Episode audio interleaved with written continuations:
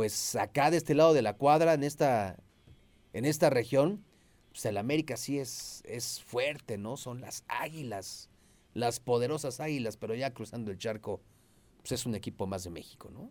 Sí, sí, sin duda alguna, sin duda alguna. Pero bueno, vamos a observar esta noche con mucho interés el desempeño del América, que habíamos eh, criticado lo que pasó con el América contra el Chelsea, que el marcador fue adverso, dos goles por uno, pero la diferencia futbolística siempre fue muy notoria. Sí.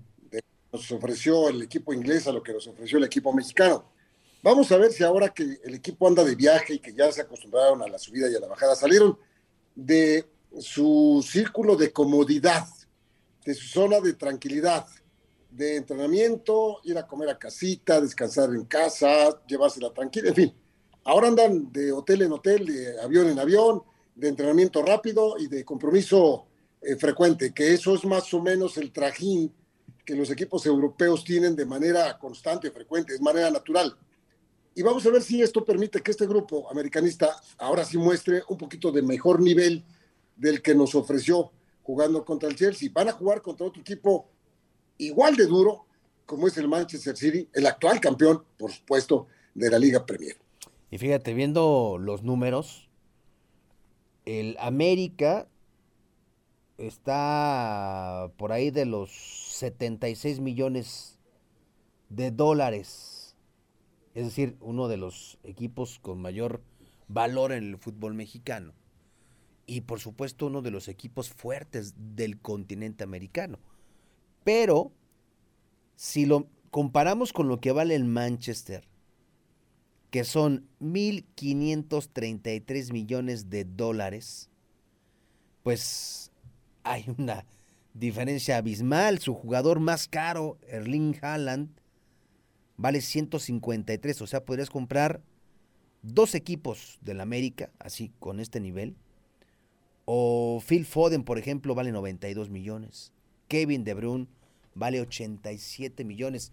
De repente es bueno, ¿no? Estos golpes de realidad, Roberto. Sí, eh, y es un golpe de realidad para todos, para todos, para tanto para los que practican el fútbol con el América, como nosotros 17 equipos, directivos, técnicos, y nosotros como aficionados y comentaristas, porque vemos en estos precios que estamos viviendo en mundos, como ya lo decías hace un momentito, mundos y realidades totalmente diferentes, muy lejanas, años luz a galaxias de lo que es aquel fútbol y ese fútbol. Allá en el fútbol europeo, nada raro se hace, traspasos, ventas, que van por encima de los 40, 50 millones de dólares. O euros, lo que sea. Para acá, para este lado del charco, pues eh, de lo que es la frontera norte de nuestro país para abajo, no, no es ese mundo irreal ya para nosotros, ese tipo de, de trueques, ese tipo de cambios, ese tipo de fútbol. Por eso es que admiramos tanto lo que hace las buenas cantidades de dinero y las buenas operaciones cuando vemos los partidos de la Champions, los partidos de los clubes de europeos, que sí, manifiestan superioridad. Ya cuando se arman las elecciones, por eso es que, es meritorio que selecciones que no tienen pues tanta calidad reunida en, en dólares, como son los equipos de este lado del charco, puedan darle pelea de tú a tú a los equipos que se arman también con tanto dinero como estos. ¿Quieres escuchar a Pep Guardiola confundiéndose, hablando, halagando al América? Ni tanto, ¿eh? Porque le dicen, oye, oye, Pep, ¿qué opinas de enfrentar a un equipo fuerte como el América, con mucha historia, poderoso? Y esta fue la respuesta un poquito arrogante en un principio. Y dice, bueno, si ustedes lo dicen, pues sí, ¿no? Es bueno enfrentar a un equipo así. Y ahí después ya ven en la confusión. Eso fue lo que dijo Pep Guardiola.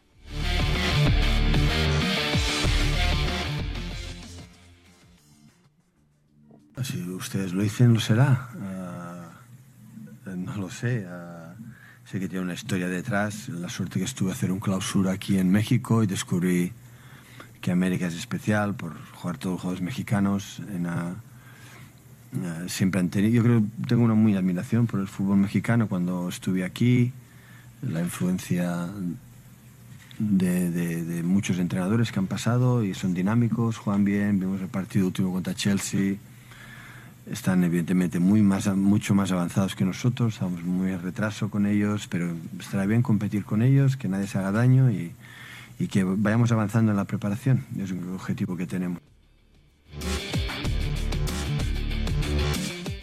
Y la otra cara de la moneda es la del América, ¿no, Robert? Fernando Ortiz, el Tan Ortiz. Sí, señor.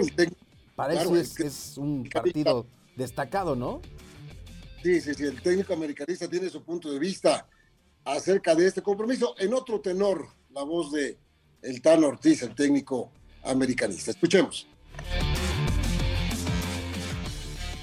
Sí, en, particular Jonah lo vamos a seguir de a poco poniendo en punto, como se dice. Lo hizo lo mismo Néstor cuando llegó una semana antes que Jonah, entonces vamos a ir viendo día a día cómo se siente para llevar a su mejor expresión en lo que nosotros queremos en la liga. Después del tema de rotación, sí, va a haber rotación. La idea es que podamos jugar todos, puedan jugar todos, yo no juego más, pero eh, que ellos se sientan con, la felicidad de poder enfrentar este, este tipo de partido que es muy lindo para ellos. Sí, sí, lo habíamos manifestado. Eh, los chicos saben que enfrentar estos, estos equipos a nivel internacional quizás nunca lo hubiese pensado a corto plazo. Entonces cuando surgió el calendario internamente me hacen cara para jugar todos y lo van a jugar porque realmente se lo merecen. Eh, son lindos partidos para que ellos se sientan eh, dentro del campo de juego enfrentar a, que todo el mundo lo ve por televisión. Entonces, minutos más, minutos menos van a jugar todos sin sacar de enfoque lo que es Tijuana el próximo sábado, porque nosotros la prioridad es eso, pero desde el más experimentado al joven van a estar todos el día de mañana.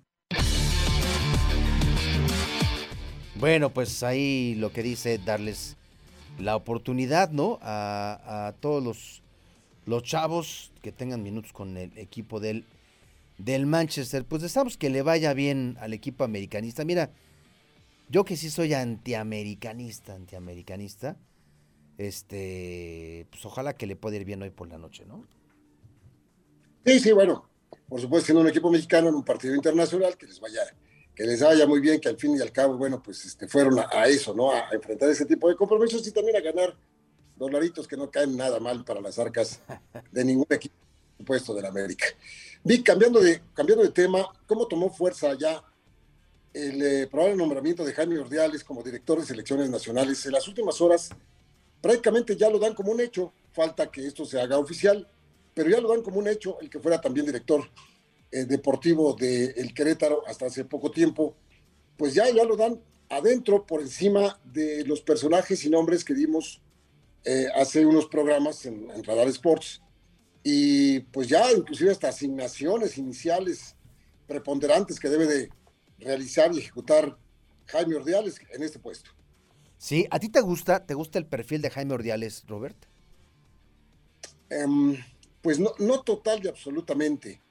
Eh, me parece que sí siendo un tipo preparado y un tipo enamorado del fútbol, eh, lo que no me acaba de gustar mucho, pues es que eh, tuvo esa etapa, ese bache eh, interesante con el equipo de Cruz Azul, cuando regresó y, no era amigo de Juan Reynoso y se metió en el problema de que no, no eran amigos y hubo un corte ahí de caja con Cruz Azul y que mejor viniera otro y que por Jaime se metió. Y ese tipo de cosas no las conocí yo de Jaime Ordeales, pueden pasar por supuesto y pasaron, pero eso fue lo que no, no, no, no, no me agradó. Sin embargo, viendo los otros perfiles pues sí, sí, sí. Inclusive tú lo habías dicho, tú lo comentaste, que veías con muchas posibilidades también a Jaime Ordiales. Mi punto de vista es que podría haber sido otra persona, pero si llega Jaime, al que conozco desde futbolista mucho tiempo atrás, mucho tiempo atrás, y que pues ya dada la responsabilidad, espero que haga un muy buen trabajo.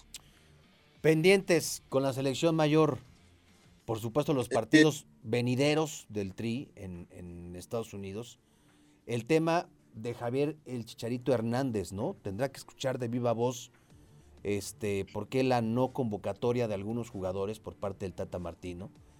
Quizá fungir un poquito ahí como negociador, a ver si de rebote de último minuto logra entrar el Chicharito. Y toda la reestructuración de las divisiones menores eh, es un paquete este, fuerte considerando el tiempo que ya está encima con la selección mayor y bueno, pues trabajar este proceso de reestructuración con los menores, ¿no? Sí, en este momento me parece que por el tiempo que falta para la Copa del Mundo, que son ya cuatro meses y un poquito menos, ya no hay mucho tiempo. Es decir, ya no hay mucho tiempo para trabajar en esta, en esta parte de la reestructura de las fuerzas menores de nuestro fútbol. Yo creo que aquí va a ser al 100% el, el trabajo de Jaime, es pegarse con Tata Martino para dialogar, para discutir, para proponer, para eh, hacer ver puntos distintos a, Gerardo Martino acerca de sus convocatorias o, o, no convocatorias, como lo estás diciendo, por ejemplo, con, con eh, eh, Chicharito Hernández. ¿Y por qué sí convocatorias? Ojalá le pregunte por qué la convocatoria terca, necia, absoluta de Jesús Gallardo, el lateral izquierdo del fútbol mexicano, que pues yo soy uno de los muchos aficionados que dicen que está haciendo el señor Gallardo la selección mexicana de fútbol. La necedad y terquedad del señor Martino, por ahí empieza, ¿no? Sí, sí, va a ser ya un tema que tendrá que definirse, sobre todo por la chamba que viene este, con el tema de la selección mexicana. Oye, este. Miquel Arriola, que dice que el valor de la selección, perdón, de la Liga MX ya fue superado por el valor de la MLS. Y alguno que otro ingenuo dirá, ah, caray, ¿en qué momento pasó esto? Pues pasó desde finales de los noventas, ¿no? Cuando desde aquí se veía para abajo el trabajo que hace en Estados Unidos y pues ese esa pequeña bolita de nieve hoy ya es una avalancha, es una realidad, ¿no, Roberto? Sí, son dos realidades que pesaron para que esta situación se fuera dando y además muy rápido, ¿eh? se fuera dando eh, esto y, y, pasó. Punto número uno, muy importante. El, el, modelo de negocio que en Estados Unidos hicieron de esta liga de fútbol. Quitaron, ¿te acuerdas? Aquellas, aquellas contrataciones de jugadores de renombre ya pasados, ya viejos, ya que iban a, a, tratar de darle un poquito de importancia por su nombre a ciertos equipos. Hubo varios ejemplos, varios, varios entre ellos Hugo Sánchez, por ejemplo, eh, y otros más que pasaron por ahí, pero ya, ya estaban del otro. Lo quitaron y dijeron, no, vamos a ver, vamos a crear en cada uno de los equipos un estándar y un eh, nivel parejo para todos. Es decir, todos los equipos de esta liga van a tener la oportunidad de gastarse en cada temporada, van a tener un presupuesto aproximado al peso o al dólar. Y así van a trabajar todos. El que maneje mejor su modelo de negocio va a tener los mejores jugadores. Trataron de hacer un equilibrio y lo fueron logrando poco a poco, tan es así que consiguieron que los Estados Unidos dejaran de poner en su selección a muchachos que estaban por ahí saliendo con apellidos holandeses, este, franceses y todo lo demás. Y e hicieron una selección joven de estadounidenses que inclusive ya están jugando en Europa. Parte de lo que hicieron la MLS. Y el segundo camino fue prohijado, ayudado, colaborado por la chambonería del fútbol mexicano y sus eh, elementos de pantalón largo, que con las medidas que aquí que, que, que, con las que se juegan aquí, pues es de risa y da oportunidad para que ahora todos los partidos importantes, todos, lo que sea, sea de la televisión, de clubes y todo, de México, se jueguen en Estados Unidos. Entonces, pues ya pasamos a ser una especie de, pues eh, la parte de atrás del fútbol estadounidense, ayudado por los clubes mexicanos que les encanta estar ganando dolaritos. Qué dura realidad, Robert, ¿eh? Sí, o sea, sí, sí, es, sí, muy duro. Es, es muy duro porque Pero, efectivamente, lejos de darle valor a ese tipo de, de, compromisos en México, este, todos se lo están llevando para allá. Entendemos la infraestructura, entendemos todo lo que hay detrás de un eh, América Manchester City, América Chelsea o un América Real Madrid o el que tú quieras. Pero creo que es el valor que efectivamente se le está acumulando a la MLS que sigue creciendo, que hoy ya la MLS ya gana con Champions, que hoy ya son rivales serios, que tienen además mucho más equipos que nosotros, son 26 si no me equivoco, este y no se hacen bolas. Aquí todavía no saben si aquí no hay descenso y que sí hay, pero que hay que tener todos los cuadernos de cargo y bla bla bla bla bla bla bla. Y pues la realidad es que hoy la Liga MX vale menos que la MLS. ¿Quieres escuchar lo que dice Miquel Arriola? Pues no me das muchas ganas, pero vamos a escuchar. Esto fue lo que dice Miquel Arriola, presidente de la Liga MX. Mira, eh, tolerancia cero en los estadios, más de mil detenidos, pero lo importante fue credencializar.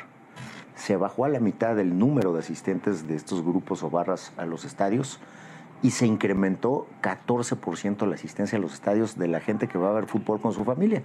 Entonces nos vamos a seguir en esa lógica para efectos de que sigamos recambiando el violento por los buenos aficionados. Hablando de competitividad, pues vemos hoy que la liga MLS pues ya vale más que la nuestra vale casi más de mil millones de dólares en pura plantilla, la nuestra 976. Antes de la pandemia nosotros seguíamos arriba, pero vemos que ellos crecen al 20% anual. Nosotros ya crecemos al 10, pero estuvimos muchos años creciendo al 5. Para los jugadores y para los aficionados, que va a haber? Pues una mezcla de estrellas.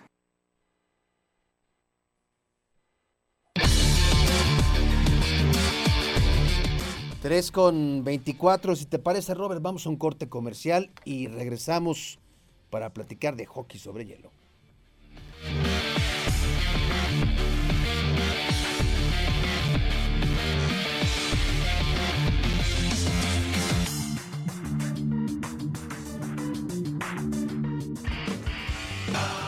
En Radar 107.5 tenemos la cobertura más completa para que disfrutes al máximo el partido de Gallos Blancos contra Rayados del Monterrey.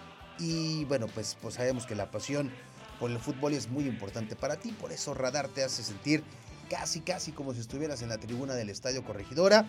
Por eso, este próximo jueves 21 de julio, 8.45 de la noche, sintoniza Radar 107.5 y escucha minuto a minuto cada detalle de la mano de nuestros expertos. Sigue la transmisión en Radar 107.5 y siéntete muy, muy gallo.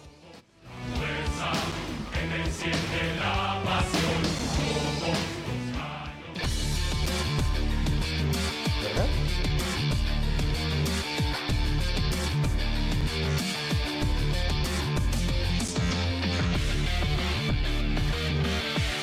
Tres de la tarde con 28 minutos. Roberto Sosa Calderón, ¿sigues por ahí? Estamos, mi querido Vic. Tenemos invitados especiales. Tenemos invitados especiales en nuestro estudio. Sí, fíjate que ya lo habíamos anticipado. Ya de hecho la semana pasada habíamos hablado acerca de esta Copa del Mundo Sub-20 de hockey sobre hielo. Y bueno, pues ya es una realidad, Robert, porque el próximo día 22 estará comenzando este certamen y por supuesto que nos da mucho gusto lo que finalmente pudieron conseguir eh, el comité organizador para traerlos eh, aquí a Querétaro y es eh, creo que una oportunidad para mostrar esa área de oportunidad este, gigantesca, no solo en lo deportivo, Robert, sino también dentro del turismo deportivo, todo lo que implica, ¿no? Y hoy, hoy nos acompañan el coach Adrián Cervantes. Coach, ¿qué tal? ¿Cómo estás? Muy buenas tardes. Ah, vamos a acercarnos por ahí el, el micro. Muy bien, coach? Muy bien, muchas gracias por la invitación y bueno, aquí ya listos para este gran evento, como comentas, una oportunidad única, un evento de, vital importancia para, para el Estado, ¿no? Es la primera vez que se tiene un campeonato mundial aquí de, hockey en, Querétaro. En Querétaro. Y está también con nosotros Jack Ruyan, que es pues parte de esta selección de este eh, equipo que va a dar la cara por, por Querétaro y por México, ¿no? Jack, ¿cómo estás? Todo bien, muchas gracias por la invitación, por la oportunidad de estar aquí. Pues ya emocionado de poder tener un mundial en nuestro país, representar a nuestro país en frente de toda nuestra gente.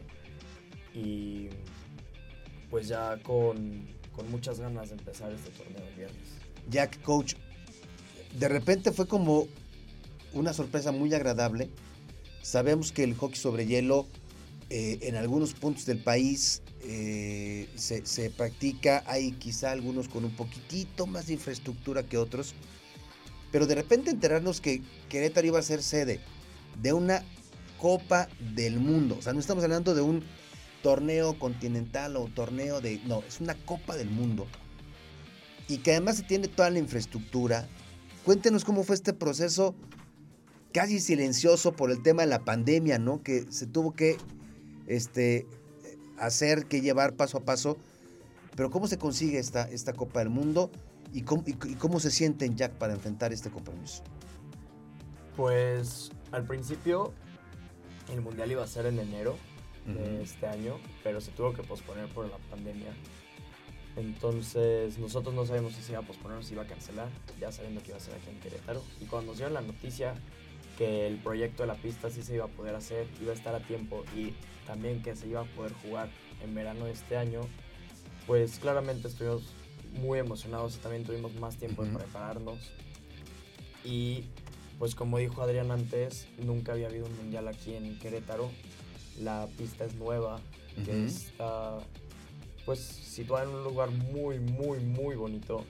Nos gustó mucho la pista y siento que es una gran oportunidad para empezar a, bueno, seguir creciendo el deporte, debido a que mucha gente no sabe que hay hockey sobre hielo aquí. Y pues yo creo que es una gran manera de poder comenzar este movimiento con un mundial aquí en Querétaro. Coach, platícanos un poquito de, del equipo, cómo está conformado, ¿Son tres o cuatro queretanos los que están en el equipo? Son, son cuatro queretanos. Cuatro queretanos. Yo soy eh, coach del equipo local de, Querétaro, de los Pelicans de Lakeside, que es la pista en donde se va a llevar a cabo el torneo. El, coach del equipo de las elecciones, Diego de la Garma, no está aquí con nosotros.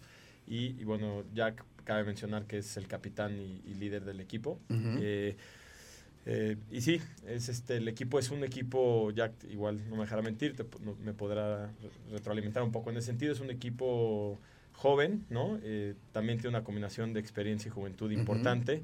Eh, es, un, es un hecho que, que, el tema de los últimos años, por, por tema de pandemia, no se han llevado a cabo los. Se han, se han estado cancelando campeonatos nacionales, campeonatos mundiales.